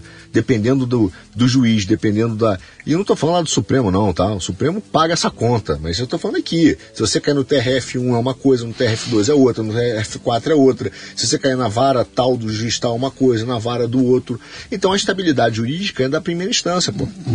Já nas primeiras instâncias. Então você tem juízes que deveriam ser de fato é, vocacionados é muito importante. Mas você tem em paralelo também um- uma preocupação, um problema nosso, que é a captura de certos órgãos de Estado e por grupos econômicos do clubinho. Então o clubinho ainda manda no Brasil, ele manda em alguns lugares da- do, do Ministério Público, ele manda em autarquias. Ele manda no Ministério da Saúde, no da Educação, no da. Eu já conversei com várias pessoas aqui no, no Leadercast que mostraram como quando você entra numa estrutura dessa cheia de vontade de mudar, você tromba numa parede lá e se você piscar, ele, o trem te atropela, cara. Não tem, ele te expele. Você falou no começo, ninguém quer inovação, cara. Esses caras não querem inovar coisa nenhuma, eles querem proteger a máquina do jeito que ela está lá. Ela está inchada, que continue inchada, ela é ineficiente, Isso. que continue assim, porque tem um monte de gente ganhando com isso, né? É, o, o mercado brasileiro, cara, é um mercado rentista. Ele não produz, ele é rentista. Sim. Né? Então ele, tá, com, é, ele tem uma série de instituições que são extrativistas, só retiram. O Ministério Público, em parte, ele é extrativista, não está preocupado em proteger o, o- a ideia de direito difuso. Nada, cara. Quando você teve na pandemia o Fica em Casa aí, o cara falou, ah, vou fechar a cidade. Sim. Então ele não está preocupado com você, ele está preocupado com ele como instituição. Os órgãos de Estado hoje estão preocupados com a sua própria manutenção. Não estão preocupados com o indivíduo. Quem defendeu a nossa liberdade quando né, a gente quis a, a nossa liberdade de ir e vir e de expressão? Ninguém. Sim. Aquela ideia que tem alguém que te defenda, amigo, foi, foi, foi, foi meio que cada um por si, por E- todos e- na internet. E isso é muito estranho porque você acabou de falar aí, uma parte do judiciário que se amedrontou e foi entregar cabeças, a outra parte falou nós não somos políticos. Né? Essa parte que falou nós não somos políticos, a gente quer a coisa do jeito que ela tem que ser, Uhum. ela, ela, ela se cala, ela não fala. Você não tem uma voz ali que aparece em público e vai dizer, cara, para com essa merda que tá tudo errado. Não, aliás, não há nenhum nome eu me lembro, se volta atrás, volta um tempo atrás e começa uma bagunça como essa que está tendo no Brasil, cara, ia levantar um Ulisses Guimarães e ia falar, vem cá. para- Eu não estou nem julgando o Ulisses Guimarães, eu tô pegando o nome, Sim. o peso do nome. Ia levantar um Tancredo Neves e ia falar, vem cá, que vergonha é essa? Pode parar. Um, um Mário Covas, para chegar mais perto, vai. Para, vamos parar com esse negócio aí, para com essa bagunça. Não tem mais um nome assim. E, e aquele que aparece e tenta falar é, é, é destruído imediatamente. A gente viu o que aconteceu com reputações de todos os níveis, né? Técnico, médico, cara com 50 anos de com diploma no mundo inteiro, cara, os nego met, youtuber metendo a boca em, em, em prêmio Nobel, cara. Então, vira uma bagunça generalizada em nome de um atender uma narrativa, né? Mas aí tem um, tem um ponto que eu acho que é muito importante, Luciano, que é o seguinte: o que não, não o que estava nascendo naquela época que hoje está maduro, de fato, é o globalismo. Dizer, você tem empresas hoje que tomam o lugar do Estado. Sim. Então o que acontece? Você não tem o Ulisses Guimarães porque o Estado foi capturado, até os Sim. políticos. Você não tem hoje. E aí tem outro fenômeno também que assusta. É, antigamente o cara falava calma porque a briga era na base baixo, Sim. não era briga entre povo e instituições. As pessoas acreditavam nas instituições. Hoje elas foram capturadas por esse globalismo. Então ele olha e fala assim: pô, o povo não, não, não manda mais nas instituições. Você não sente representatividade. Então os clubinhos dominaram. Então o cara olha e fala assim: pô, é, qual é o nível de estabilidade que se tem hoje?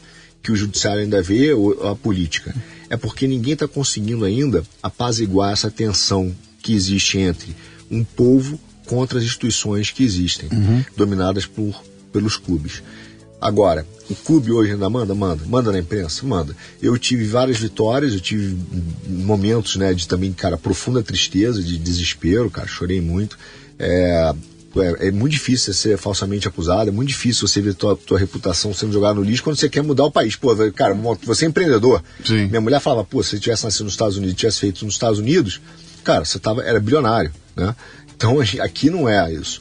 Mas é, o, o que é difícil nessa história, ainda por cima do domínio das empresas, é porque, mesmo com as suas vitórias, não importa qual, qual, como é feita a censura hoje. Você não é proibido de falar. Você só não é escutado. Então o cara te, o algoritmo não te distribui. Uhum. A imprensa deixa você falar, mas não te dá repercussão. Uhum você ganha, o cara bota com, ó, oh, o cara ganhou ali, mas foi o juiz que abriu mão do processo. Não é verdade, você ganhou. E, e, e tem outra coisa que eu diria que, que é a mais uh, insidiosa dessas todas, que não, não tem um, um general fardado apontando o dedo para você dizendo é você. São seus pares, cara. Isso. É teu vizinho, cara, é teu primo, é teu colega, é o cara que tá na, uh, entrando na tua rede social. Essa é a turma que tá te, te perseguindo hoje em dia. É uma censura. Na base da sociedade, é, né? É lateral, né? É. Mas influenciada pelo quê? Pelo, sim, pela claro, psicologia de massa, sim, sim, sim, pelo globalismo, pelo cara, pelo clubinho, entendeu? O cara acredita na bolsa, o cara acredita no, na narrativa do Globo. Então é muito, eu até acho engraçado. Tinha uns amigos, amigo meu, que falava, passou a vida dizendo o seguinte: Pô, Arthur, eu não acredito na imprensa, não acredito na Globo. Aí quando saiu o meu negócio, o cara falou, pô, mas são na Globo. Eu digo, cara, ou você acredita ou você não acredita, pô. Sim. Então, né? Agora vem cá, você olha essa loucura toda, você olha esse, essa bagunça, esse ambiente extremamente complexo, em vez de se recolher e viver tua vida lá em, nas Ilhas Seychelles, no seu iate, você decide que vai entrar aí dentro para arrumar encrenca. Você decide sair candidato a deputado estadual. Federal, Que- federal. Desculpa, federal. Pior ainda. É, é, Pior, pior ainda, pior ainda. porque, É. Meu Deus. Mas você. O que, que é isso, cara? Isso é um chamado? É uma. É, é, o que, que é? Uma tentativa de você ir lá ajudar a alterar essa situação, mesmo sabendo. que Você vai entrar no alfidiário, cara. E se, se você for um coelho, você já era, cara. Você vai morrer na hora que jogarem lá. Se você for rato, coelho, porco, você vai morrer, porque é um alfidiário. Só tem um jeito de sair vivo de lá, que é ser cobra. Né? E não te assusta essa, essa, esse ambiente, essa, essa rinha que você vai entrar, cara? Não, não me assusta, pelo contrário, me empolga. Uhum. né? Eu digo, é, quando eu falo, minha mulher me acha completamente louco. Fala, cara, isso é uma loucura. Você, não- você não já viu que brigar com a bolsa, com o clube, não é legal? E não é, realmente não é. E acho até, acredito que muitos dos nossos pais da direita, deputados, né, eles nunca brigaram de verdade. Não é por falta de, de boa vontade, não, porque eles não conhecem o sistema. Né? Então ele fica ali no YouTube, ele fica tentando achar briga, mas ele está socando no ar vazio, entendeu? Sim. É, brigando no vazio. E, mas o que eu vejo é o seguinte: eu, quando comecei a minha carreira no mercado financeiro, eu teve um momento que eu, eu, eu disse eu podia me conformar com aquele estilo de coisas e ser o cara Faria Lima, entendeu? É, de pullover, patinete, e estaria bem lá. E ali, né, até da onde eu vim, cara, que veio numa classe média baixa, meu pai é funcionário público, falei, não, cara, eu, eu quero, eu, eu realmente quero. E eu te falo, isso não é papo de político, não é para fazer. Eu olho para trás e digo assim, cara, o meu caminho não foi fácil. Não, não é para dar uma de PT, né, de, ó, oh, filho, vida difícil, não. Muita gente tem uma vida muito difícil. Mas eu olho e falo assim, cara, não foi fácil, tive que me virar, tive que estudar, meu pai morreu cedo, tinha 21 anos. Eu olho para o meu caminho que eu, que eu andei, Luciano, já era uma trilha, entendeu? Já era uma trilha, Sim. não era uma estrada. Pô, hoje a trilha tá fechada, cara. Eu, eu olho pro Arthur, lá de trás do Rio de Janeiro, né? Que ia pro impacto, pô, estudar na Tijuca pra turma imita escola naval, de Buzum, pegando 413 usina e tal. Eu olhava aquilo e falava, cara, que, qual, qual é a real desse garoto hoje? Será que eu teria alguma chance? Zero. Porque os meios de ação são dominados. Eu vejo isso pelo conhecimento que eu tive, devo muita filosofia, devo Olavo. Cara, fala, meu filho, abra, você não tem os meios de ação na mão, né? Os meios de ação estão dominados, e estão mesmo. Uhum. Aí eu olho hoje e falo, cara, o que, que eu vou fazer, eu, Arthur, vou fazer na minha vida, né?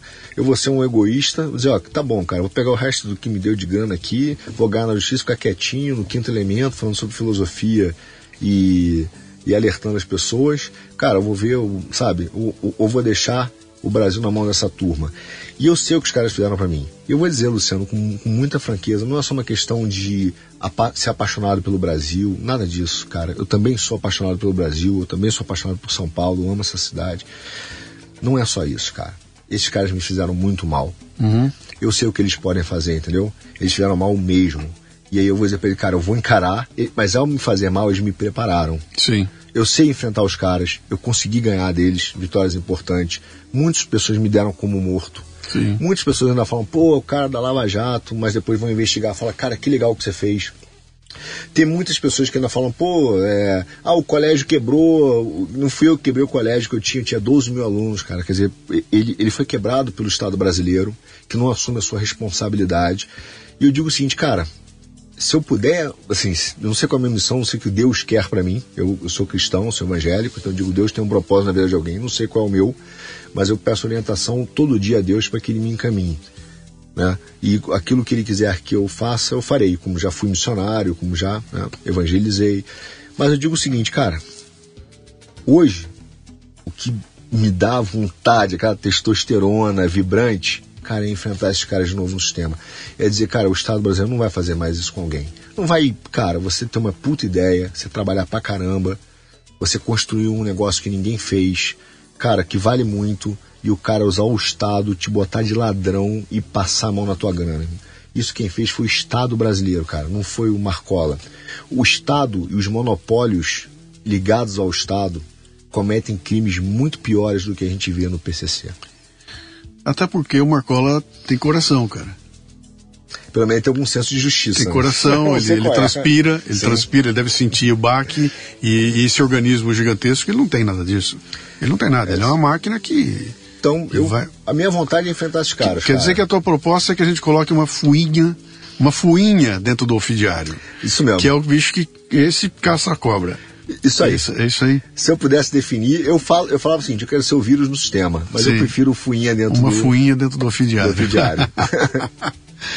Cara, que loucura, bicho, que história. Eu fiquei quieto aqui, porque eu, normalmente eu falo bastante no Aham. programa, mas hoje eu fiquei quieto porque é uma história muito. Eu não fazia ideia, cara, não tinha a menor ideia, nem sabia direito do que se tratava. Eu, e o que me estimulou a falar com você foi aquele post que aconteceu ali. Logo veio alguém que realmente não conhece a história, que botou alguma notícia de jornal na época lá, Sim, né? sim. Ah, isso é comum, Mas- isso é comum. O programa É, aqui do Quinto tem. Sim, sempre tem um cara que então. puxa a empresa, a menor 2017 e Sim. não quer saber o resto. Sim.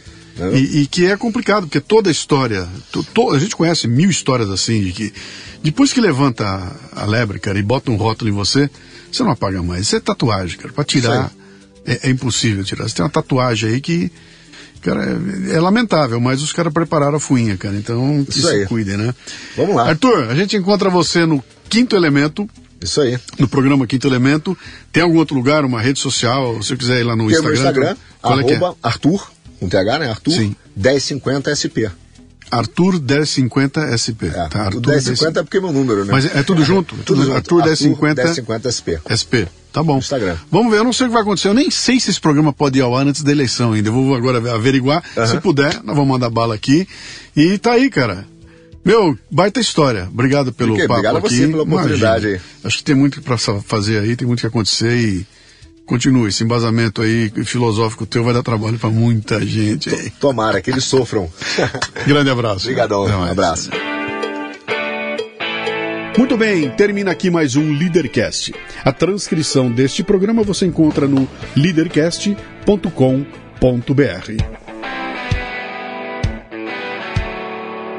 Você ouviu o Leadercast com Luciano Pires.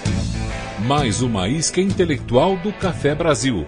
Acompanhe os programas pelo portal cafebrasil.com.br.